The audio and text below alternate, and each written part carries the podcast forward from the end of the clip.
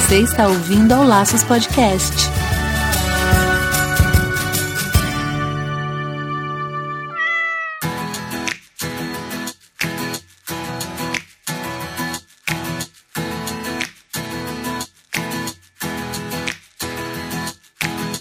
Olá, sejam todos muito bem-vindos ao Laços Podcasts. Esse é o Laços número 36. E a gente vai se apresentar tudo de novo, porque faz um tempão que a gente ficou sem gravar podcast. Eu sou Wendy Bittar, eu sou apaixonada e muito interessada por esse mundo pet. E aqui comigo temos. Marina Arinelli, eu sou veterinária, formada em medicina intensiva e eu tô aqui para falar tudo que sei e perguntar tudo que eu não sei.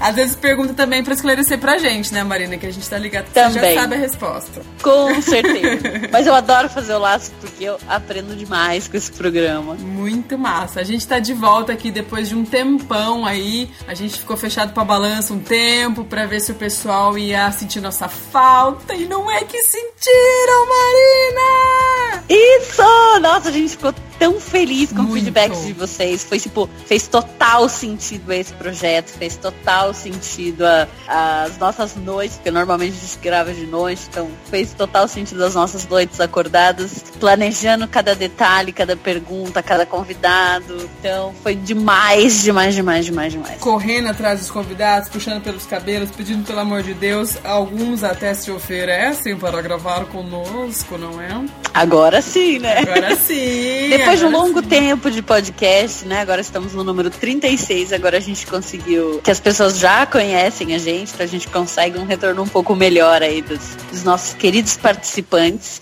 E você que tá chegando agora no podcast, você que não escutou ainda nenhum, que colocou esse aqui, tipo, deixa eu ver o que, que é sobre isso. A gente tem 35 episódios pra trás. Se delicie, passe tempo, coloque quando estiver no carro, quando estiver no elevador, quando você estiver sem fazer nada, lavando uma louça, cuidando da casa. É uma ótima. No uma trânsito. ótima. É uma ótima fonte de aprendizado. E aí vem com a gente, vem escutar, vem se atualizar, vem aprender sobre esse mundo pet maravilhoso, que esse ano a gente promete ter muita novidade. Exatamente. Você pode encontrar mais informações sobre a gente, todos esses episódios, no nosso site, que é o Laços, na verdade é Lacos, né? lacospodcast.com.br. Enfim, você pode seguir a gente no Twitter, no Instagram, no Facebook, tudo lá, Laços Podcast. Às vezes você tira o seu cedilha, que funciona igual também. E se você também quer entrar em contato direto com a gente, pode entrar no e-mail, pode mandar um e-mail pra gente com suas dúvidas, sugestões e comentários, o que você quiser falar pra gente, a gente te escuta. É laçospodcast.gmail.com Simples assim. Lembrando só também que a gente tá no Padrim. Isso, no Padrim, o Padrim é um sistema que você consegue ajudar o Laços. Você consegue colocar um dinheirinho lá, uma doação, por exemplo. A partir de um real já é possível você doar. O que, que a gente faz com esse dinheiro? A gente convida, a gente fica famoso, como vocês podem ver agora a gente tá um pouco mais conhecido. Algumas pessoas estão pedindo pra gravar com a gente, isso é sensacional. Porque a gente divulga, a gente usa esse dinheirinho pra fazer divulgação do podcast. E daí a gente fica mais conhecido, mais pessoas gostando, e daí a gente consegue trazer, por exemplo, pra vocês brindes, projetos novos, promoções. E daí, meu bebê, com o dinheiro a gente vai pro alto e além. Isso aí. Muito importante também a gente agradecer quem já nos apoia, né? Que a gente já tem aí alguns apoiadores, alguns assíduos, alguns que todo mês acompanham a gente, todo mês patrocina aí a gente, e alguns que de vez em quando vão lá e dão um ar da graça. Qualquer quantia, qualquer frequência é muito bem-vinda, pessoal. Isso é muito importante. Mas eu queria lembrar também que a gente, assim, a intenção do Laços é trazer informação pra vocês, é agregar conhecimento, assim, sinceramente falando de todo meu coração. É agregar conhecimento, é que esse mundo pet, é nosso, né, os nossos animais, nossos cães e gatos, que eles recebam uma vida melhor, que a gente consiga ajudar em termos de orientação, de saúde, para que você procure um profissional do seu agrado, da sua confiança, tendo conhecimento, que eu acho que essa é a parte mais importante. Então a gente tá no padrinho, lógico, a gente precisa dessa, desse apoio para que a gente cresça como projeto e que esses episódios cheguem ao maior número de pessoas. Vocês se beneficiam também. Também, com todos esses, esses brindes que a Wendy falou, mas a gente grava principalmente para levar conhecimentos a todos vocês. Então, essa, essa é a nossa função, a nossa meta, objetivo, a nossa é. intenção, nosso objetivo. E aí a gente conta com vocês de escutar também, de recomendar o nosso programa, porque a gente está fazendo de coração e buscando sempre os melhores profissionais para estar tá aqui com a gente. Muito bem colocada, Marina. Isso aí.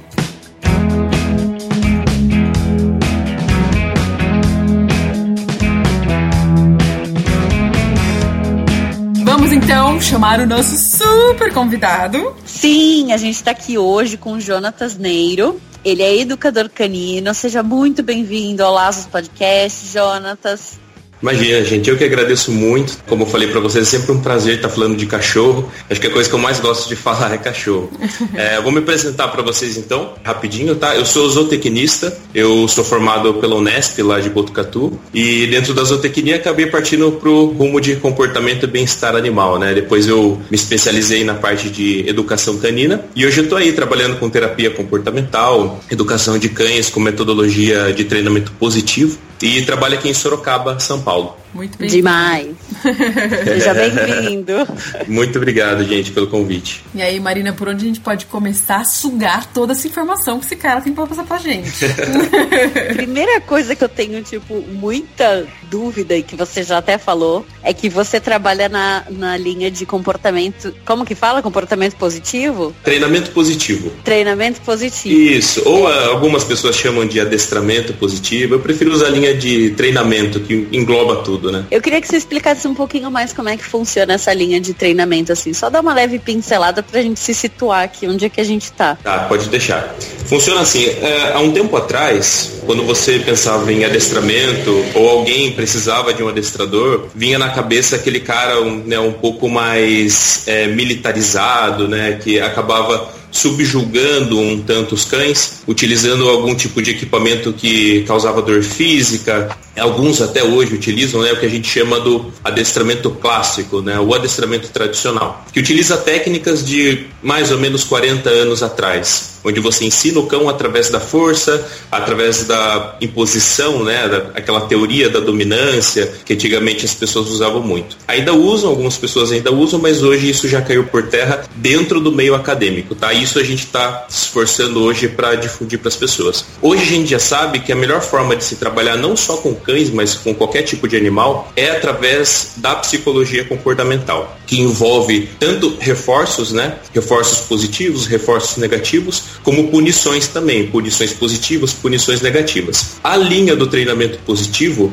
ela é focada no reforço positivo, né, onde a gente acrescenta coisas positivas para os cães e não entregar para o cão aquilo que ele gosta quando ele faz algo de errado. Então, a gente elimina totalmente qualquer tipo de aversivo no treinamento animal, qualquer coisa que cause medo, trauma ou dor física para o animal. Acho que esse é um, é um resumão da atualidade da educação canina. Acho isso muito interessante interessante, porque eu acho que é o principal fundamento, assim, eu digo assim, de um cão de, de companhia, lógico, né? Tem outros, outro, tem outros adestramentos que têm outros, outras finalidades, né? Como um cão pastoreiro, por exemplo. Então, acho que Sim. o principal fundamento nesse tipo de adestramento que a gente está falando aqui agora é o proporcionar um relacionamento incrível e mais harmonioso possível entre nós, humanos, e o, o, o nosso pet, né? O cão, no, no caso que a gente está tá falando. Então, eu acho assim, Sim. que se tiver o medo em jogo nessa relação, eu não vejo como pode ser uma relação saudável. Eu acho que o respeito, sim, mútuo, inclusive. Nós por eles Exatamente. também é muito importante. Agora, medo, eu não vejo como isso, como isso pode entrar, tipo, legal nessa relação. Exatamente. O, a confiança também, né? O respeito, a confiança. Nada supera uma, uma confiança que o cão tem no dono, né? E quando essa confiança é quebrada, é muito triste. Você vê muitas pessoas que se orgulham, né? Ah, o meu cachorro me obedece, eu mando, ele me obedece. Mas na verdade você vê que ali existe muito medo e muita insegurança. Uma repressão realmente, né? Onde o cachorro obedece para não ser punido. E não onde ele obedece porque ele sabe que obedecer é legal, que obedecer traz coisas boas e que obedecer só refina cada vez mais a comunicação dele com o dono, né? Isso está relacionado também com o bem-estar. Hoje a gente não pode mais falar em treinamento positivo, educação canina positiva, sem falar também de bem-estar. Uma coisa sempre vai estar junto com a outra. Puta, acho demais isso. É, muito legal, né? E quando a gente pega, tipo, um cachorrinho, é um cachorrinho novo, como que a gente consegue começar a colocar essa prática, né, no dia a dia, assim, nas coisas mais simples do filhote, pra gente já começar a reforçar esse lado tá. positivo e esse vínculo com eles? Se você for é, levar com base na, no treinamento positivo mesmo, com tudo que deve ser feito, não só no treinamento positivo, né, mas isso já engloba, engloba antes do filhote chegar na sua casa. Então o ideal mesmo é que você escolha um filhote que já tenha pelo menos 60 dias de vida. Infelizmente, muitos criadores, muitas pessoas acabam passando o filhote para os tutores, às vezes muito antes disso, né? Com 30 dias, mais ou menos, às vezes até antes. Às vezes pega um filhote que nem terminou de desmamar ainda. E isso é muito triste, porque hoje já se sabe que até os 60 dias de vida é quando o filhote desenvolve aquela primeira comunicação, onde ele aprende a comunicação canina, ali na relação com a mãe, com os irmãos, através das brincadeiras, as interações entre eles. E quando você adquire um cachorro que tem menos do que 60 dias, ele perde essa oportunidade única de desenvolver essa comunicação canina. E no futuro esse cachorro vai ser um cão que vai dar trabalho tanto na parte de educação como na parte de socialização também com outros cães. Então se você for ver exatamente em que momento isso começa, é já na escolha do filhote. Um filhote que passou pelo menos 60 dias com a ninhada, com a mãe desenvolvendo essa comunicação. Depois que chega na casa, já logo nos primeiros dias a gente já pode começar a educação do filhote. É muito normal as pessoas me procurarem querendo saber quando que pode começar um treinamento com o cão, seja de adestramento ou de educação canina, né? E as pessoas têm aquela, aquela visão um pouco antiga também, que está muito ligado ao treinamento mais tradicional, que o cão precisa ter pelo menos seis meses para começar a treinar. Quando na verdade em seis meses você já perdeu a principal fase da socialização do filhote, que vai ali até quatro a cinco meses. Então, assim que chega na casa, aquelas coisas principais. Então, ensinar xixi e cocô no local correto, socializar muito o filhote com outros animais, outros cães e com pessoas diferentes, não destruir a casa, né? A gente tem que ter todo o manejo correto para que esse animal não destrua a casa, não pule nas pessoas, não fique mordendo as pessoas como forma de interação. E quando a gente fala de educação de filhote, isso está muito relacionado com a prevenção de problemas. E a gente sabe que quando a gente fala em prevenção, as pessoas acabam negligenciando. As pessoas esperam muitas vezes começar a ter um problema para procurar um profissional. E sempre, acabam... né? Em todas sempre. as áreas, né? Exatamente, exatamente. A Marina é veterinária, né, Marina? Sim, sou. Isso, então você com certeza sabe muito bem disso que eu estou falando. É muito mais fácil você vender aspirina do que vitamina C, já, já diz um ditado, né? É, então você, você vender o remédio vende bem mais do que a, a prevenção. Então, isso as pessoas acabam perdendo muito mais tempo, acaba perdendo muito mais dinheiro, porque o investimento, até mesmo para um profissional depois, para corrigir algum tipo de problema, é um investimento muito mais pesado do que prevenir um problema, né? Uma orientação bem feita. Então, voltando à sua pergunta inicial, né? Então, bem antes do cachorro chegar na casa, a gente já deve ter em consideração os dias de vida e quando chega na casa para evitar os principais problemas de comportamento. Que às vezes a gente mesmo acaba despertando no, no animal, né? Por exemplo, alguns animais Sim. que fazem histeria quando a gente chega em casa, porque a gente na verdade chega e fala: "Ai, pedi, pedi, pedi, pedi".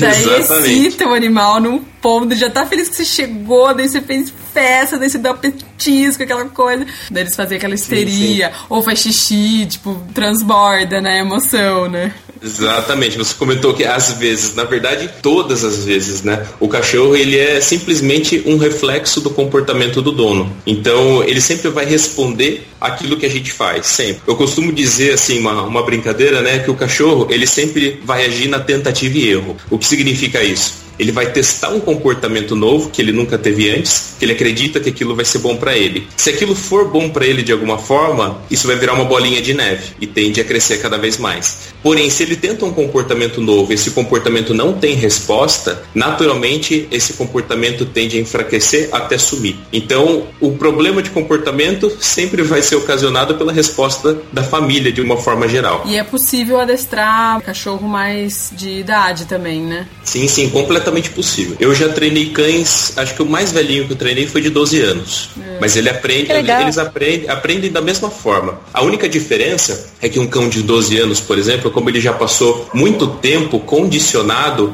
a ter algum tipo de comportamento, você tem que ter um treino muito mais intensivo e tem em mente que vai demorar mais tempo para ter uma resposta. Mas a resposta vem da mesma forma. Eu acho que também daí todo, todo mundo da casa tem que estar tá envolvido nesse processo, né? Quando o cachorro é mais velho. Sim, sim, exatamente. Inclusive, você falou uma coisa muito importante, tá? A participação da família como um todo, né? No treinamento mais tradicional não se tinha tanto isso, é mais aquela figura do adestrador que vai na casa, leva o filhote para uma escola de treinamento, treina, a família não vê o que está acontecendo com o cachorro, depois devolve para a família ou fica em internato e assim por diante, né? Já no, na educação canina, numa linha positiva, a gente visa sempre a participação integral da família, porque a gente sabe que se a família não pôr a mão na massa e não fazer a coisa acontecer realmente, o resultado não vai aparecer. Quem está com o cachorro ali todos os dias é a família e não o treinador. Por isso que é muito comum você ver aquela coisa, né? Ele, ah, só obedece ao adestrador e não me obedece. Quando o adestrador está em casa, o cachorro fica um anjo. O adestrador vai embora,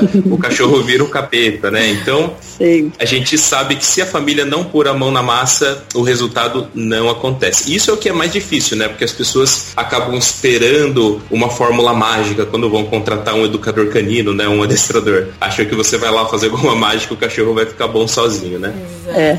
Pra falar a verdade, eu nunca consegui entender bem esse negócio de internato. Assim, eu já ouvi várias pessoas falando Sim. que o cachorro foi. Eu falo, cara, como isso funciona? Porque o cachorro vai ficar, beleza, um mês lá, sem te ver. Aí de repente ele, ele vai te ver, né? E você vai, não vai ter o mesmo comportamento que o adestrador. Então. E aí não, não vai funcionar, né? Eu nunca consegui associar essas coisas. Mas Na verdade, assim, é, uma, uma experiência muito boa que eu tive, eu tive a oportunidade de ver os dois lados. Então, eu durante quatro meses, eu trabalhei numa empresa é, aqui de Sorocaba, relacionada a cães, né? E eu acompanhei de perto uma escola tradicional aqui, né? Muito tradicional, acho que é a escola mais antiga aqui da minha cidade, que trabalha com adestramento numa linha mista de treinamento, onde usa, assim, muito reforço positivo, mas também usa-se muita punição, muita punição física. Por isso que chama método misto, né? Eles vão desde o petisco até o colar eletrônico, eles usam de tudo. E lá eu tive a oportunidade realmente de ver como que funciona funciona essa metodologia de treinamento, o cão fica em internato, né, longe da família.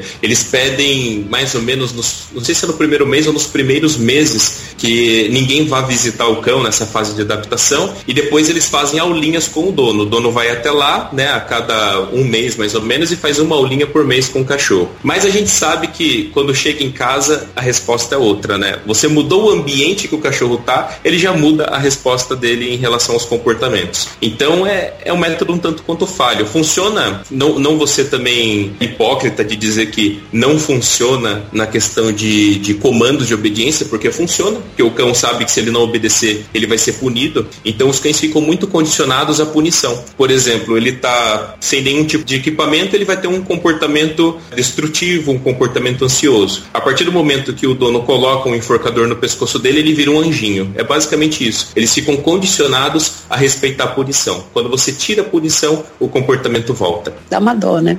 Dá dó, dá dó. Dá dó. Eu vou, vou, aproveitar esse, esse gancho, já que a gente está falando de, de treinamento positivo, treinamento misto e o treinamento mais tradicional também, que envolve muita punição. É curioso você pensar. Na verdade, todo problema de comportamento, ele envolve um reforço positivo por trás. O cachorro, ele não vai fazer algo simplesmente porque, porque ele é bobo, né? Vai fazer por, por fazer, por nada, ou só para irritar o dono, como muita gente acredita. Na verdade, todo comportamento que ele tem é porque ele está buscando ser reforçado com aquilo, porque ele ganha algum tipo de recompensa quando ele tem aquele comportamento. Isso significa que se a gente pune o cachorro porque ele está buscando um reforço positivo e quando a gente tira essa punição, aquele comportamento volta, significa que o reforço positivo, ou seja, recompensar o cão por ter um comportamento, sempre vai ser muito mais forte do que qualquer tipo de punição. Independente da punição que você use, o reforço positivo sempre vai vencer. Então, quando você usa algum tipo de punição, você acaba tapando o sol com a peneira. É por isso que tem muita gente que vive dando bronca no cachorro, todo dia dá bronca no cachorro, e o cachorro nunca muda o comportamento. Ou ele é reprimido, naquele momento ele deixa de ter aquele comportamento, mas passou alguns minutos ele volta a ter aquele comportamento porque ele está sendo reforçado. E nenhuma punição vai ser tão forte quanto a recompensa que ele recebe de ter aquele comportamento. Deu para entender mais ou menos? Deu, Super. Deus. Legal. Super deu para entender que cachorros são lindos e que eles gostam de, de coisas é. boas, mas é, pouca memória para coisa ruim. É, basicamente isso, basicamente isso. Então nada mais inteligente do que a gente tentar moldar o comportamento desse cão, já que o, o reforço positivo ele é muito mais poderoso que a punição, a gente trabalha com a modelagem disso. A gente retira aquilo que está recompensando o comportamento ruim e coloca essa recompensa no comportamento que a gente quer. Então é muito mais fácil você você manejar os reforços para modelar o comportamento do cão, ao invés de ficar tentando tapar o sol com a peneira, punindo todo dia o mesmo comportamento. E esse reforço positivo que você fala, você sempre envolve tipo petiscos ou comidas ou um carinho ou uma atenção também vale como esse reforço positivo? Legal, ótima pergunta.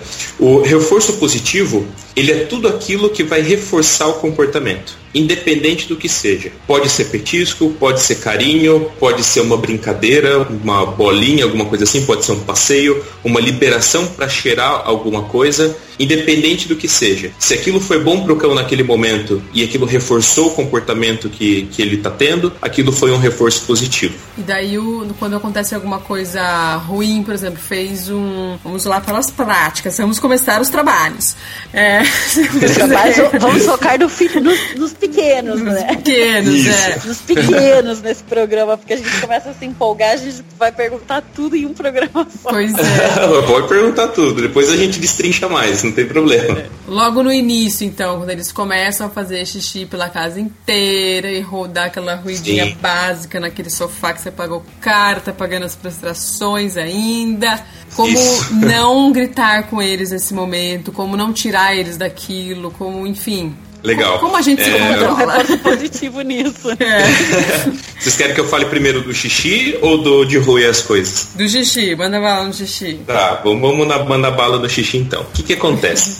Quando o cachorrinho chega na nossa casa, ele não sabe onde é o banheiro. Ele não sabe que existe esse tipo de referência. Na natureza, os cães fazem xixi de forma aleatória, não tem um, um padrão para isso. Sim. Então o que acontece? Quando eles chegam em casa, qual o principal erro que as pessoas cometem? Deixa o cachorrinho solto pela casa toda. Aquele argumento, né, de ah, ele vai ter espaço, ele precisa de espaço, ele tem a casa toda para andar e tudo mais. Uhum. Só que como esse cachorro, ele ainda não tem uma educação sanitária, ele vai começar a fazer xixi pela casa toda, ele não tem nenhum tipo de referência, assim como um animal na natureza. Achou interessante aquela superfície? Toda superfície absorvente é uma superfície muito atraente para o cão fazer xixi. Eu costumo comparar com barulho de água para gente. Quando a gente está apertado para fazer xixi, escuta barulho de água, a vontade aumenta.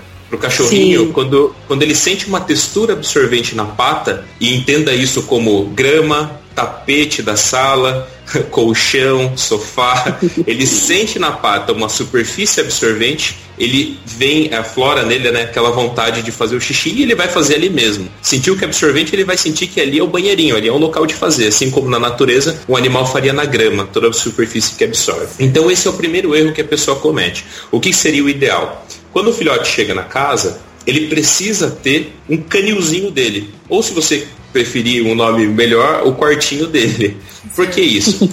Esse, é, esse espaço restrito, ele vai ser fundamental durante a educação do cão. A gente está falando agora de treinamento de higiene, mas esse local restrito a gente usa para muitas coisas, até mesmo para o cão não desenvolver, não desenvolver ansiedade por separação. Então é muito legal o cachorrinho ter o espaço dele. A gente costuma humanizar muito os animais mas só naquilo que não é legal. Quando na verdade, se a gente humanizasse um pouco os animais naquilo que é legal, na educação verdadeira, como alguém deveria educar um filho, funcionaria muito bem. Assim como uma criança tem o quarto dela, entenda esse quarto como sendo uma suíte que tem um banheiro lá dentro. O que, que essa criança vai fazer nesse quarto? Ela vai jogar videogame, ela vai brincar com um amigo dentro do quarto, vai dormir dentro do quarto e vai usar o banheiro dentro do quarto para fazer as necessidades e também vai ficar no quarto de castigo quando desobedeceu o pai e a mãe. Então, a gente não tem dó de uma criança ter um quarto certo? Exato. E por que, que as pessoas acabam tendo dó de deixar o cachorro dormir dentro de um canil ou dormir dentro de uma área restrita dentro da casa? Exato. Ficam com dó, não, porque tem que dormir na cama, tem que dormir no quarto e tudo mais. Então, eu digo que olhando por, por essa, essa, questão né, de humanizar por um, um, lado saudável, esse seria um lado bom da gente humanizar. O cão ter uma área restrita para ele, que é um lugarzinho onde ele vai comer, é um lugarzinho onde ele vai brincar, vai roer os brinquedos dele que sujam a casa, e não é legal você ter, por exemplo, um coco todo destruído no meio da sua sala, que eu vou falar disso depois, né? Não é. Então ele tem. é, não é muito interessante. É o lugarzinho onde ele vai fazer as necessidades por mais que ele faça na fraldinha, eu estou atendendo um caso agora, por exemplo, que eles acostumaram o cão a fazer na fraldinha, porém no meio da sala. No meio da sala tem uma fraldinha, o cachorro faz ali. E é desagradável, porque você recebe as visitas, aí o cachorro faz um cocôzinho ali, fica um cheiro desagradável, fica cheiro de xixi. Então, ele tem que ter um quartinho dele para poder brincar, poder fazer as necessidades, poder dormir, poder passar um período do dia ali para criar uma certa independência e não desenvolver ansiedade por separação, que isso é um tema para outro dia, né? Que vocês até comentaram comigo. Todo próximo, um spoiler, próximo. um spoiler aqui, ó.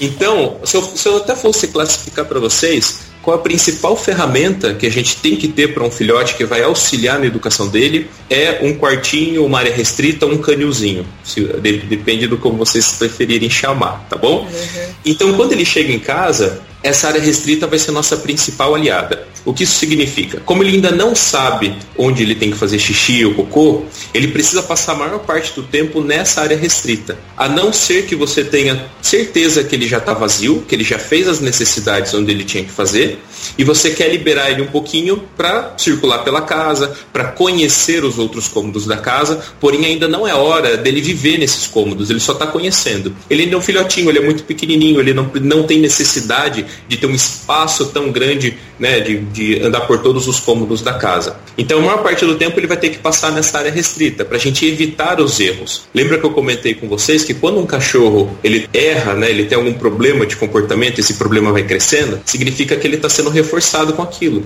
Aquilo está auto-recompensando ele. Então, se a gente, só de impedir ele de ter esse erro, a gente já está ajudando para o treinamento de higiene. Então o primeiro ponto é esse, deixar ele a maior parte do tempo dentro de uma área restrita. Se for deixar ele solto, sempre com supervisão, isso é imprescindível. Eu sempre falo para as pessoas também, você jamais deixaria uma criança que ainda está engatinhando, usando fralda, andando pela casa, engatinhando pela casa sem fralda e sem isso, supervisão. Isso. É, lembrando que a gente está falando Sim. de filhote, não é para deixar o cachorro sempre dentro do quarto. Exatamente, exatamente. então, você não vai fazer isso, senão você tem certeza que vai acontecer um acidente. Então, vai liberar o cachorro para ele ter esse contato com a casa, sempre com supervisão. Um filhotinho, a gente ter, tem que ter em mente quais são os principais momentos do dia que ele vai fazer o xixi e vai fazer o cocô. De novo, humanizando para o lado positivo da coisa, tá? Uhum. Assim como uma criança, quando está saindo da fralda e começando a aprender a usar o pinico ou o vaso sanitário, os pais precisam estar tá o tempo todo de olho, o tempo todo levando no banheiro para ver se quer fazer, se não quer, e prestando atenção nos sinais que essa criança está dando, se quer fazer ou não. Para o filhote é a mesma coisa. Toda vez que ele terminar de comer, toda vez que ele acordar, acordar e sempre antes de dormir, depois de se exercitar, normalmente são os momentos do dia em que ele vai precisar fazer o número um ou o número dois, ou vai fazer os dois, tá? Então, nessas horas, a gente já tem que se prevenir para não deixar o erro acontecer. Pegar esse filhotinho, direcionar ele até essa área restrita, onde vai ter o banheirinho dele, com uma superfície absorvente própria para filhote, que aí pode ser uma fralda higiênica, pode ser jornal, pode ser grama sintética, pode ser grama de verdade, vai da preferência e da criatividade de cada um. Eu gosto muito, eu sou muito fã da, da fraldinha higiênica mesmo que é mais fácil, não exige tanto cuidado. Algumas pessoas usam grama natural dentro de apartamento, que dá um tanto trabalho né, para cuidar. Mas eu sou fã da fraldinha higiênica. Então a gente precisa ter esse cuidado de observar os horários em que o cão está precisando fazer o xixi e o cocô, direcionar ele até o local correto e quando ele acertar, a gente deve premiar esse comportamento. Lembra que eu falei? Todo comportamento que é premiado, que é reforçado, ele tende a se repetir. Então, esse filhotinho começa a ter uma referência muito boa do, de qual é o local correto para se fazer o xixi e fazer o cocô. Porque toda vez que ele faz na fraldinha, ele ganha uma recompensa. Então a motivação dele para fazer nessa fraldinha vai crescendo ao longo do dia. Outro ponto importante que as pessoas acabam errando bastante é na questão da bronca de dar bronca no filhotinho quando ele erra o xixi e o cocô. E, e, é uma coisa assim que me entristece muito que hoje em dia ainda tem pessoas que passam é, esse tipo de recomendação que você precisa dar uma bronca no cachorro quando faz xixi no local errado. Eu já vi gente falando até que mesmo depois de muito tempo você pode ir lá e dar bronca no cachorro, coisa que não tem sentido nenhum. O cachorro ele não tem uma, uma capacidade de memória tão grande e nem de assimilação para entender que ele fez o xixi no local errado, por isso que ele está sendo punido. O máximo que vai acontecer é o cachorro ficar com medo do dono na hora do xixi e vai começar a fazer escondido do dono, que normalmente é o que mais acontece aquela carinha de culpa, sabe? Que o cachorro tem quando tem xixi no lugar errado e a pessoa começa a apontar o dedo. Ah, ele sabe que ele fez no local errado. Quando na verdade não tem, não tem muito sentido. A capacidade de raciocínio do cachorro não chega nesse nível. O que, que acontece é simplesmente que o cachorro cria uma associação de que xixi no mesmo ambiente onde está o meu dono é igual a bronca. Isso significa que eu tenho que fazer xixi escondido. Então o cachorro começa a fazer sempre escondido do dono para não levar bronca. E quando leva bronca, não entende o porquê que está sendo punido. E muitas vezes esse laço com o dono vai se quebrando. E quando esse dono começa a querer fazer o treino correto, da forma correta, ele tem dificuldade porque o cachorro não faz na frente dele. Aí como você vai recompensar um cachorro que não faz xixi na sua frente? De tanto que você já puniu ele por fazer. Então eu é, e, a gente isso... começa a ver o quanto que a gente errou já na vida. Não é? Ele vai falando, tô falando. Tipo, nossa, faz todo sentido. Fala, gente, eu preciso de um quarto aqui na minha casa para um cachorro, pelo amor de Deus. Exatamente. Então, o que que muita gente fala, ah, mas se eu não vou dar bronca, então o que eu vou fazer? Eu vou deixar ele errar? Vai. Se você chegou, ele está fazendo no lugar errado, a única coisa que você pode fazer para não piorar a situação é simplesmente ignorar e não limpar na frente dele. Por que, que eu digo isso de não limpar na frente dele? Porque muitos cães percebem que o xixi e o cocô é uma fonte de atenção muito poderosa. Toda vez que eu faço xixi ali, toda vez que eu faço cocô ali, o meu dono direciona a atenção para aquele local e vai correndo ali limpar aquilo que eu fiz. Não sei se vocês já se depararam com essa situação, onde chega a visita em casa e o cachorro vai e faz um cocô no meio do tapete, coisa que nunca fez. Ou vai Sim. e faz um, um, xixi no lugar errado, coisa que nunca fez também. Exatamente. E nesses casos, sim, é para chamar atenção, é para direcionar atenção. Por ciúmes, realmente. O cachorro está numa disputa de atenção e ele sabe que isso chama a atenção do dono, porque o dono sempre deu atenção para isso na frente do cão, ele vai lá e faz. Então a melhor forma da gente evitar que esse problema aconteça é não ficar limpando na frente do cachorro, para ele não ver que a gente dá importância para aquele comportamento fora da fraldinha. Por outro lado, seguindo essa mesma linha de raciocínio, se você der atenção só quando ele faz na fraldinha, ele vai passar a querer chamar a sua atenção fazendo o xixi e o cocô na fraldinha. E isso é fantástico. O cachorro ele vai na fraldinha, ele faz o xixi, faz o cocô e vem chamar você para mostrar o que ele fez. Uma expectativa muito grande de ganhar uma recompensa. Por exemplo, eu tenho um pitbull, o Zeus. Ele tá agora com.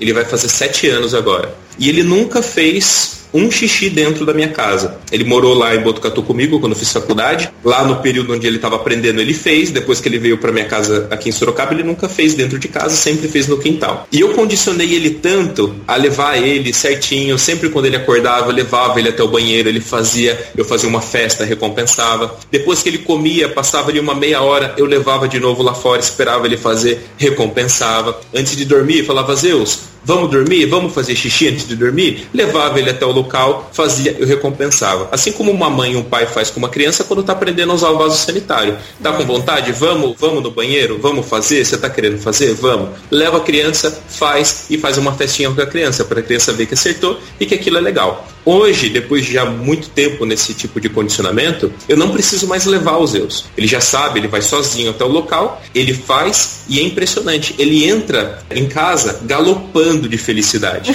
Ele entra com o rabo balançando, com a orelha em pé, felizão, galopando, parecendo um cavalo galopando, ele tem quase 40 quilos, todo felizão. E às vezes eu tô assim, eu vejo que ele chegou galopando do meu lado todo felizão, eu sei que ele fez cocô, fez xixi. Aí eu falo, fez xixi, fez xixi, ele fica todo alegrão, todo alegrão, eu faço festa com ele, e é um barato. Então, cai naquela mesma tecla que eu falei um tempinho atrás Todo problema de comportamento é motivado por um reforço positivo. Então vamos pegar esse reforçador e encaixar ele na, no comportamento que a gente quer. Se a gente faz isso, a gente cria uma, o que a gente chama de modelagem comportamental. Tem algum adendo para fazer até aqui que tem mais coisa para falar ainda sobre xixi e cocô? Nossa, eu tô bem, eu, tô, eu vou ficar bem quieta aqui, tá? Eu prometo. Acho que quem tá, quem tá escutando a gente tá torcendo para que eu fique quieta, porque você tá falando tudo, tudo lindo. É, legal, legal. É demais, né? Eu queria só fazer tipo um parênteses assim, bem uhum. breve. Você pode Sim. continuar a falar. Mas, tipo, é só para abrir o olho das pessoas que, tipo, ter um cão exige tempo. Certo? Exatamente. Parece uma coisa meio, meio besta de falar. É. Mas Exatamente. ter um cão exige um tempo para você treiná-lo, para você condicionar, né, positivamente o que você quer, para você ensinar. Então, toda vez que você acorda, você leva ao banheiro, depois do almoço você leva ao banheiro, à noite você leva ao né? banheiro. Dedicação Exato. e tempo, porque a gente acaba às vezes, ah, vou pegar um cachorro, ele vai ficar lá no quintal para sempre, aí o cachorro fica destruindo, fazendo xixi tudo quanto é lugar, você fica puto e dá o cachorro embora, né? Sim, Mas talvez sim. porque você não fez o negócio certo ou não dedicou tempo suficiente a ele. Era só esse parênteses que eu Exatamente, isso que eu queria isso que, sim, sim, isso que você citou, é, eu costumo de chamar, eu já ouvi alguns colegas adestradores falando isso, achei interessante. É a síndrome da Lessie, aquela velha ilusão, né, cinematográfica que eu vou comprar um cachorro, ele vai ser meu melhor amigo e tudo vai dar certo e tudo vai ser mil maravilhas e vai ser legal. Eu vou dar amor e carinho para ele e ele vai ser grato e vai retribuir isso para mim. Aquela coisa Fazer de desenho da no lugar certo. É, é, exatamente, aquela coisa de desenho da Disney, né? Uma coisa completamente ilusória. Que as pessoas não param para pensar é que o cachorro ele não é grato, tá? As pessoas precisam gravar muito bem isso. Isso não significa que o cachorro não gosta das pessoas, que o cachorro não tem amor para dar, não. Só significa que ele é um animal e como um animal ele não entende gratidão como um ser humano entende. Se ele fosse grato, ele agiria bonitinho simplesmente porque você é legal com ele. E não é assim. A gente vai falar daqui a pouco sobre as, a regra do nada vem de graça, as trocas que a gente tem que fazer com o cão, porque o cão ele vai agir muito por vantagem, assim como qualquer animal. Nada na natureza funciona de graça. Tudo que um animal faz envolve algum reforçador, algum interesse por trás daquilo. Nem que seja um sentimento positivo com aquilo. Aquilo é, o, é já é um tipo de reforço, já é o interesse. Então o cão nunca vai agir de forma grata. Ele sempre vai agir, vai fazer o que ele faz, porque aquilo traz coisas boas para ele de alguma forma. Nem que seja um sentimento agradável, mas aquilo traz algo bom para ele e ele vai fazer. Se aquilo não trouxer nada para o cão, nem mesmo um sentimento agradável, ele não vai fazer. Não importa o quanto de comida você já deu para aquele cachorro, o quanto de banho você já deu nele, ele não vai ser grato. É normal uma pessoa falar isso quando um cachorro ataca o dono, morde o dono. Esse cachorro é ingrato, eu faço tudo por ele, eu alimentei ele, eu levo ele passear todo dia e ele me ataca, ele me morde, atacou meu filho. É, enfim, as pessoas se frustram com isso por conta dessa síndrome da Lessie. Acredita que cachorro é tudo mil maravilhas e esquece que ele é um animal e como um animal ele é irracional. Então a gente tem que ter isso em mente, não humanizar o animal né, excessivamente nesse ponto.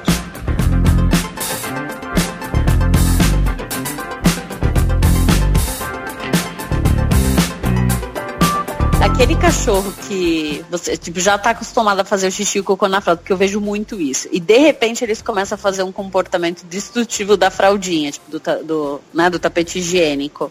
Sim. E aí acaba que o xixi, a, a espuminha se espalha, o xixi se espalha, o cocô se espalha. É, para chamar atenção, o que, que a gente deve fazer mais ou menos nesses, nesses momentos? Tá. Como corrigir isso? Esse tipo de comportamento, ele não começa como uma forma de chamar atenção, mas pode virar uma forma de chamar atenção. Eu vou falar isso daqui a pouco com vocês, quando eu for falar sobre enriquecimento ambiental com filhote, mas se o dono, a família como um todo, começam a dar muita atenção para isso, toda vez que ele destrói a fraldinha, a pessoa vai lá, dá bronca, fala com o cachorro, fala que não pode, tira a fraldinha dele, vira um cabo de guerra. Isso uhum. pode sim, pode sim virar uma forma de chamar atenção. Então, isso acaba acontecendo simplesmente pela falta do enriquecimento ambiental. O cachorro entediado, sem coisas para fazer, sem brinquedos para destruir, sem uma, uma, uma, rotina estruturada, né, que a gente chama, ele acaba é, direcionando o comportamento que ele deveria ter com outras coisas para a fraldinha higiênica.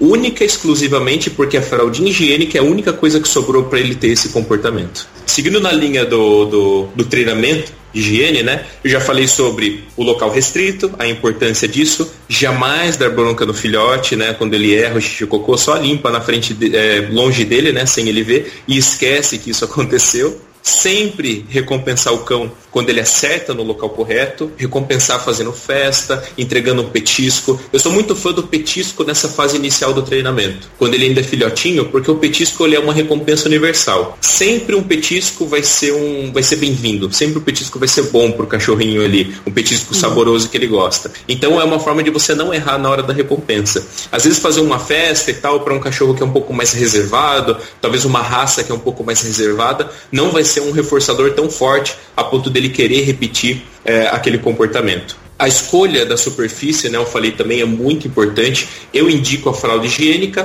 principalmente, não, não principalmente, mas também para cães grandes, onde o dono quer treinar o cachorro para fazer no quintal. Porque em dia de chuva, esse cachorro não vai sair fazer o xixi, né, o cocô, um dia de chuva muito forte, ou que mora em apartamento e tem que ficar descendo com o cão para fazer em dia de chuva, é muito complicado. Então, mesmo para cães grandes, que as pessoas têm preferência para ensinar esse cão a fazer na rua, é importante que ele também saiba fazer dentro do apartamento. Pode ser num tabladinho, esses tabladinhos de, de plástico, né, que, que aguentam uma carga maior de xixi, pode ser, não tem problema, pode ser numa fraldinha, mas é importante que ele também saiba fazer dentro do apartamento. Tem muitos cães que sofrem com isso, inclusive acabam tendo até problemas de saúde por segurar muito tempo o cocô ou o xixi, porque está chovendo, não pode descer para levar o cão fazer as necessidades e ele fica segurando por muito tempo até dar um problema, porque ele não foi treinado, não foi condicionado a fazer dentro do, do apartamento. É verdade. Exatamente. Então é muito importante, principalmente para raças grandes que as pessoas têm um pouco de receio em ensinar a fazer dentro de casa, mas é importante. Outro ponto em, em relação ao xixi cocô, que é a regra de ouro para tudo isso funcionar, é a rotina. Assim como citei o caso do meu cão, do Zeus, eu tinha uma rotina. Os cães, eles precisam de rotina. Eles necessitam de rotina. Então, desde o primeiro dia onde o cão chega na sua casa, é interessante que você, com a sua família, estabeleça uma rotina que vai ser levada à risca, de uma forma muito rigorosa. Todos os dias, tal horário, eu vou levar esse cão no banheiro, tal horário eu vou alimentar esse cão, tal horário eu vou brincar com esse cão, vou gastar a energia dele, tal horário é hora dele ficar quietinho no canto dele e assim por diante.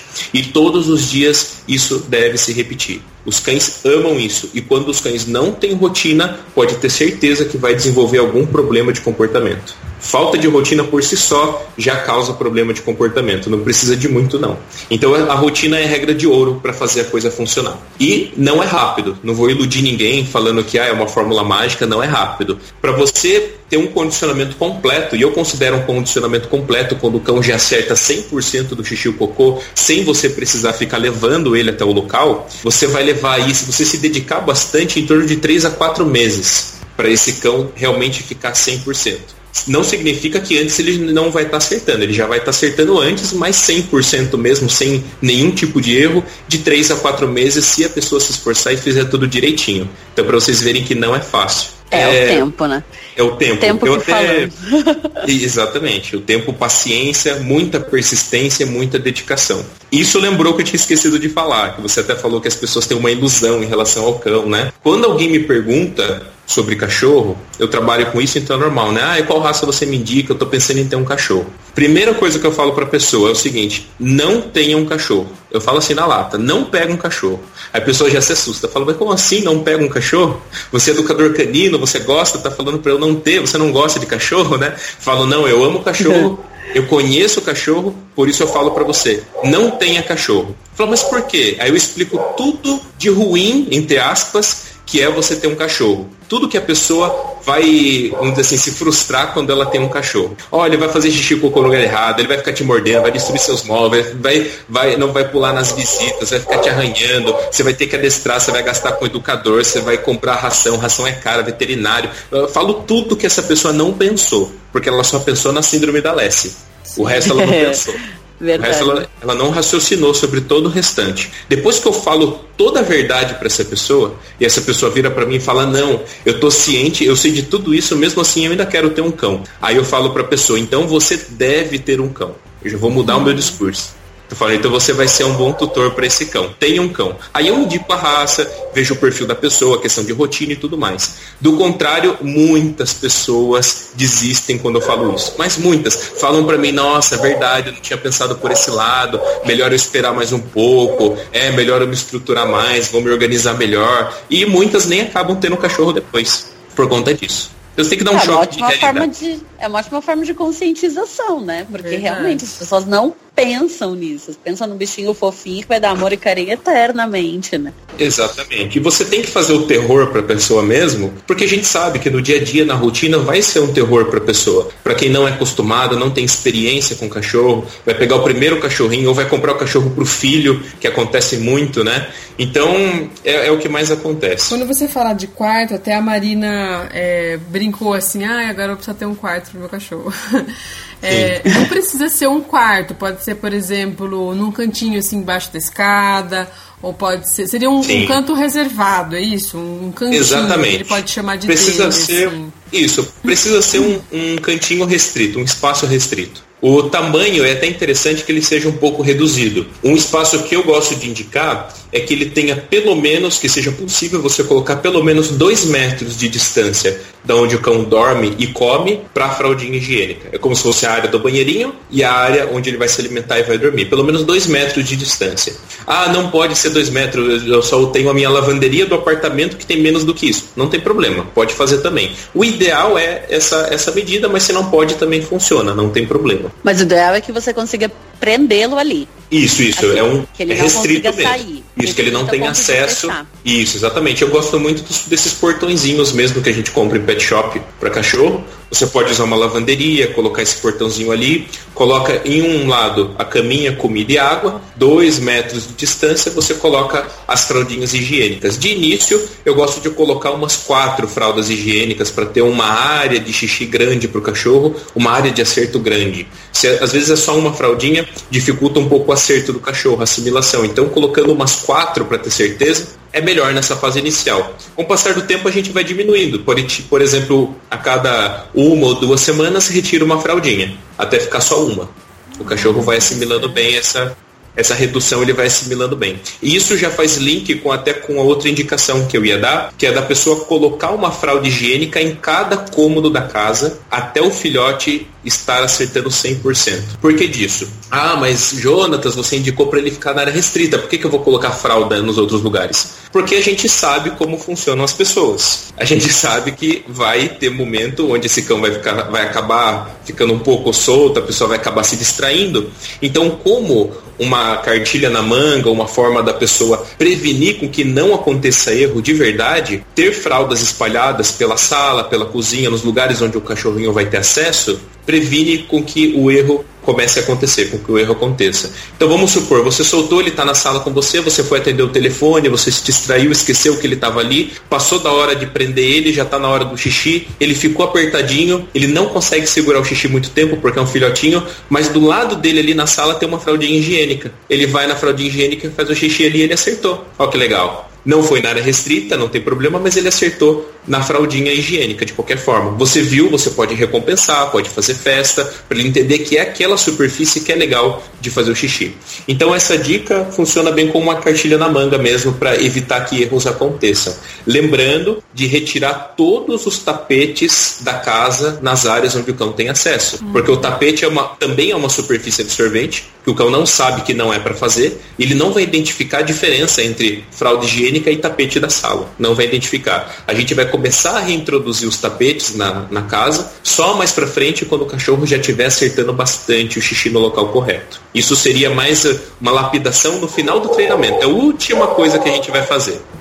Eu queria é, ver com você assim, porque nessa todas essas dicas que você deu assim são seriam para tratamento de cães assim dentro de, de casa assim, né? Mas você Isso, falou mais isso. desse aspecto. E que se for uma chácara, se for um sítio, né, uma casa de veraneio, que daí, sei lá, o cachorro fica mais, mais fora de casa, ou enfim, quem tem um espaço maior e ou até não gosta de manter o cachorro dentro de casa, e o cachorro fica sempre fora de casa, né? Como seria esse, essa questão desse espaço? Seria ainda assim um cantinho na varanda, ou canil, como você falou? Exatamente. Para cães que vivem em chácaras, às vezes até mesmo fazendas, né? Ou tem uma casa muito grande com um quintal muito espaçoso e não quer que o cão tenha acesso é, dentro de casa, com a educação canina a gente consegue contornar. Eu sempre tento convencer os tutores a deixar o cachorro mais dentro de casa, de uma forma educada, entender que tem um cantinho dele para ficar, tem a caminha dele, o que pode, o que não pode, enfim. O cachorro educado, eu costumo dizer que ele pode frequentar qualquer ambiente social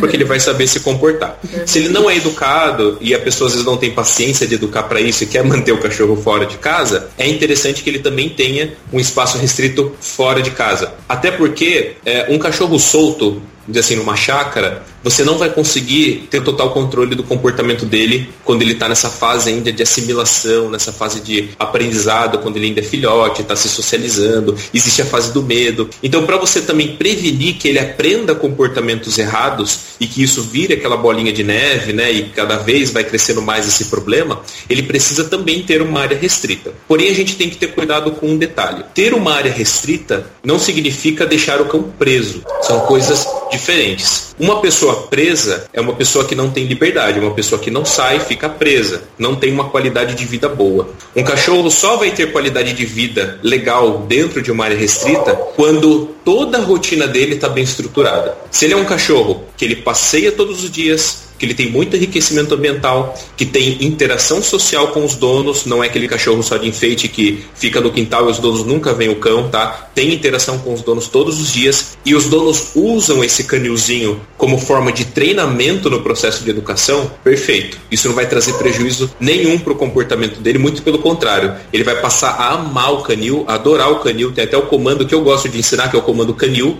Eu falo canil, o cachorro vai correndo pro canil super feliz, porque ele criou uma associação Exatamente, ele criou uma associação muito legal com o canil, então ele vai super feliz. Aí sim o treinamento funciona legal. Do contrário, se a gente encarar canto restrito, área restrita ou canil como presídio, como prisão, onde o cachorro vai passar a maior parte do tempo ali, é, sem atividade, sem enriquecimento é, ambiental, sem interação com as pessoas, negativo. Jamais. Essa pessoa nem deveria ter um cão, né? Porque daí a, a rotina dela, a rotina dela não condiz para ter um cachorro.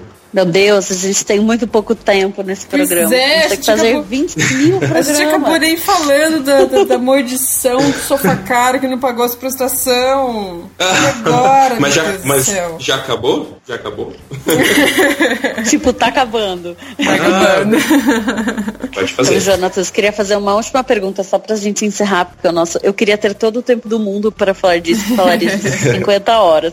É muito bom falar disso, né? Muito bom, mas como não dá, eu queria só assim, uma dica rápido, só pra gente. Como que a gente socializa um filhote com Ah, outros tá. cães? Assim, uma dica de socialização, porque eu vejo muito problema na clínica, assim, diariamente, de cachorros que vão na clínica e tem que ficar todos os cachorros na sala de espera, esperando atendimento. E aí Uhum. começa a rolar um estresse, latição, porque você vê que aquele cachorro. Perfeito. Ou ele não acha que é cachorro, ou ele não tem socializado com a espécie Certo. dele, né? Qual que é a dica que você dá, assim, só pra gente dar um, uma, Ah, encerrar com chave de ouro? Você quer só uma dica? Não, pode dar um pouquinho mais. Tá, tá bom.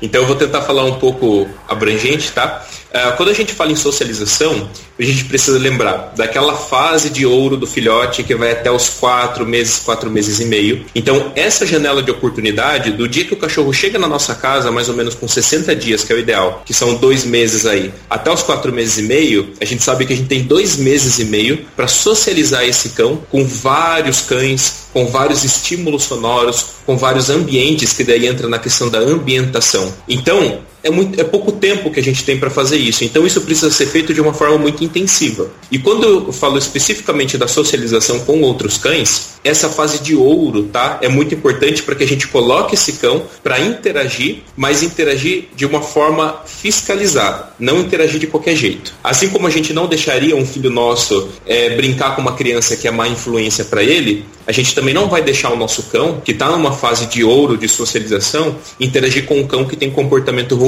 porque ele vai aprender com esse cão também. ou um cão que tem algum comportamento agressivo ou reativo, que vai deixar o meu cão medroso e também reativo perante outros cães. Então é muito importante que a gente escolha a dedo quais são os cães que o meu cachorro, né, que os nossos cães vão interagir, vão se socializar nessa fase de ouro. Só cães que tenham bons comportamentos, cães socializados, cães que sabem se comunicar com outros cães, que não são cães reativos ou cães que são extremamente ansiosos, que não sabem respeitar os sinais dos outros cães. Então sempre procurar cães educados para a gente poder socializar os nossos cães. Senão não adianta nada. Simplesmente eu vou levar meu cão num daycare, vou soltar ele lá no meio dos outros cães e vou falar que ele está socializando. O que na verdade tá não. Está estragando todo o seu trabalho. Tá, exatamente, está estragando tudo. Ele está aprendendo um monte de comportamento errado com os outros cães. E muitas vezes pode até ficar reativo e medroso perante esses outros cães. Então escolher a dedo quais são os cães. E existem duas formas da gente socializar um cachorro de uma forma ativa e de uma forma passiva. A forma passiva seria mais você deixar a coisa rolar, o que eu não indico. Aquela coisa de deixa que ele se entenda, né? Se você deixar o cachorro se entender do jeito dele, ele vai se entender muitas vezes com os dentes. E não é isso que a gente quer. A gente não quer que ele se entenda com outro cão com uma forma como os cães se interagem, na, interagem entre si na natureza. Porque muitos desses comportamentos não são interessantes para a gente.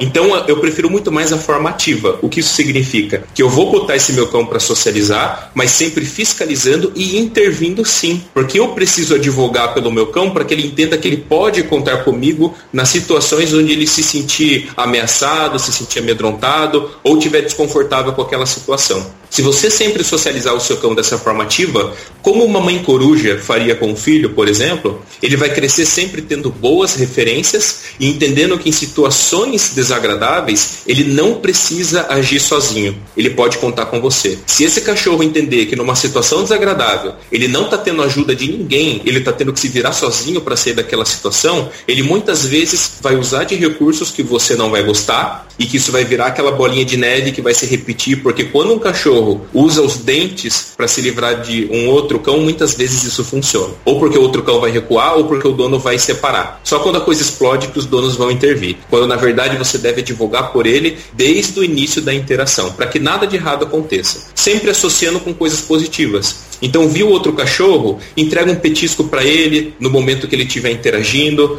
Não deixe esse cachorro sempre entender que cães significam brincar ao tempo todo, brincadeira o tempo todo, porque a socialização verdadeira é aquela socialização do cão que aprende a existir no meio de outros cães. Um cão que gosta de outros cães e quer brincar com outros cães o tempo todo, eu não considero um cão socializado. Assim como nós somos socializados, se a gente for andar num shopping, a gente não vai sair abraçando todo mundo que a gente vê pela frente, porque nós somos socializados. A gente sabe viver em meio à sociedade, a gente sabe existir no meio de outras pessoas, sem necessariamente ter que ficar cumprimentando todo mundo. Então, um cão verdadeiramente socializado é aquele cão que entende que existe hora para interagir e existe hora para ignorar. É aquele cão que você pode ir num shopping, pedir para ele deitar do seu lado num, num, café e ele vai ficar deitado, independente se está passando o cachorro ali ou não. Agora, se ele fica eufórico quando vê outro cachorro, infelizmente ele não foi socializado. Ele pode muitas vezes apresentar reatividade, ficar latindo para aquele outro cão na tentativa de se aproximar para interagir, para brincar, o que é tão desagradável quanto um cão que late para atacar. Eu só fiquei com uma dúvida. Quando você fala que a gente tem que advogar pelo cão, né, que a gente tem que interagir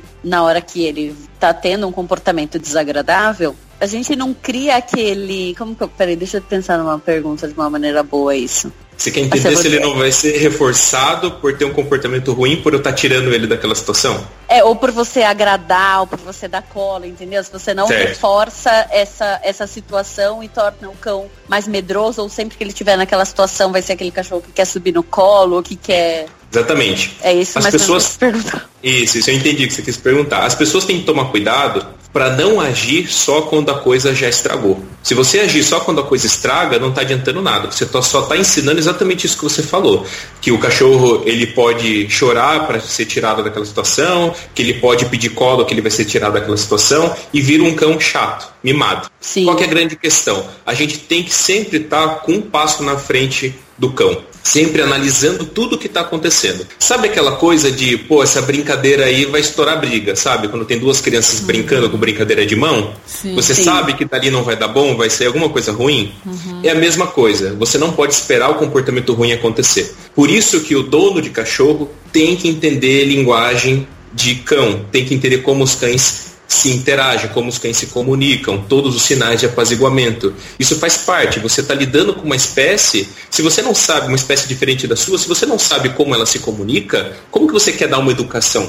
Então você tem que entender pelo menos o básico da comunicação entre eles, para que no momento onde você perceber que daquilo não vai sair algo bom, você pode intervir. Por exemplo, o cachorro está fazendo bullying com o meu cão, eu vou ali, eu vou intervir, eu vou direcionar o meu cachorro para mim, sem necessariamente dar colo, sem necessariamente mimar, mas sim direcionar a atenção dele, sair daquela situação ou direcionar a atenção do outro cachorro que está fazendo bullying com ele, intervir para que ele pare de fazer aquilo que ele está fazendo naquela situação. Então sempre a gente tem que estar tá um passo na frente do comportamento desagradável para que ele não aconteça. Demais. Então vou só reforçar uma coisa, gente, assim, em geral, uhum. que. A Marina tipo, tá é pegada esse assunto, hein, Marina? Você tá não pegada. Dá, eu vou querer, eu vou querer falar mil anos. Mas assim, não, só pra gente encerrar. É só pra é. gente mostrar, na verdade, a importância de um adestrador ou de alguém que entenda o comportamento canino. Porque Isso. muita gente entende, tipo, essa profissão, ou quando você tem um problema que você não consegue corrigir de forma nenhuma, já tá uma bola de neve, como você falou várias vezes. Isso. É, ou como um luxo de achar, ah, é porque eu vou adestrar no meu cachorro, e a pessoa acha que é um luxo. E não é. É tipo regras muito básicas de comportamento, ou de você prevenir problemas, de você ter um cão lesse do seu lado porque você fez tudo isso quando ele era pequeno, e aí você vai ter realmente a sua recompensa, seu amor incondicional, tudo ao longo do resto da vida dele, que, né, Deus queira que viva aí 16 anos Exato. do seu lado, recompensando. Então, é extremamente importante você ter alguém com conhecimento do seu lado que possa te ensinar a lidar certinho com o seu cachorro para que ele seja o melhor amigo do mundo. Sem dúvida, sem dúvida. Graças a Deus já é, uma, é um pensamento que está crescendo está indo devagar, mas já está crescendo nas pessoas esse tipo de, de conscientização. As redes sociais estão aí para ajudar muito nisso, né, de uns tempos para cá. E é uma, é uma vertente que só tende a crescer, né? Assim como em muitos países da Europa, onde você compra ou adota um cachorro, já está incluso ali no pacote, né, uma, uma, uma consultoria com o educador canino. Eu tenho esperança que daqui a um tempo isso no Brasil também vire realidade. Total. É. Eu também tenho esperança. Isso.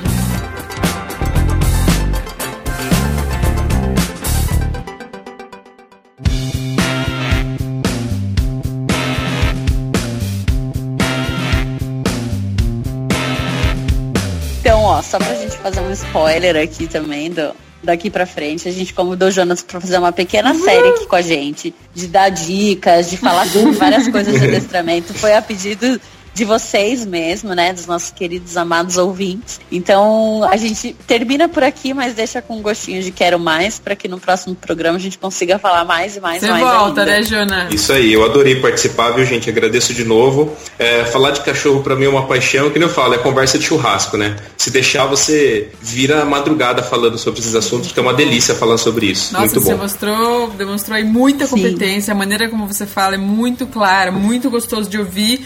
Fiquei bem ah, quietinha obrigado. aqui, só deixando você obrigado, e a Marina falando mais pra, pra não interromper.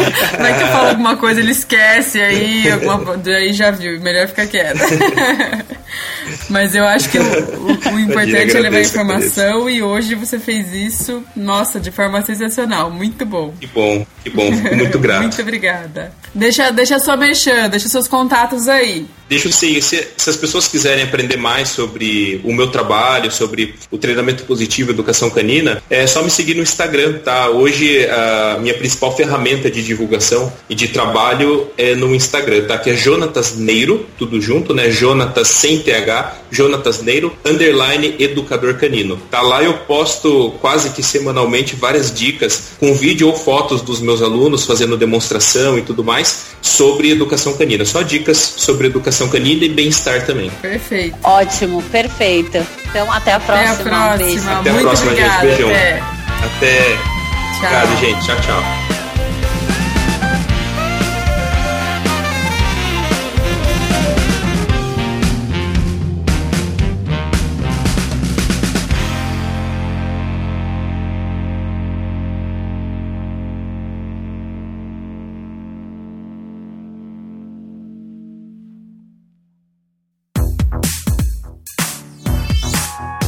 Podcast foi editado pela Isso Aí Design.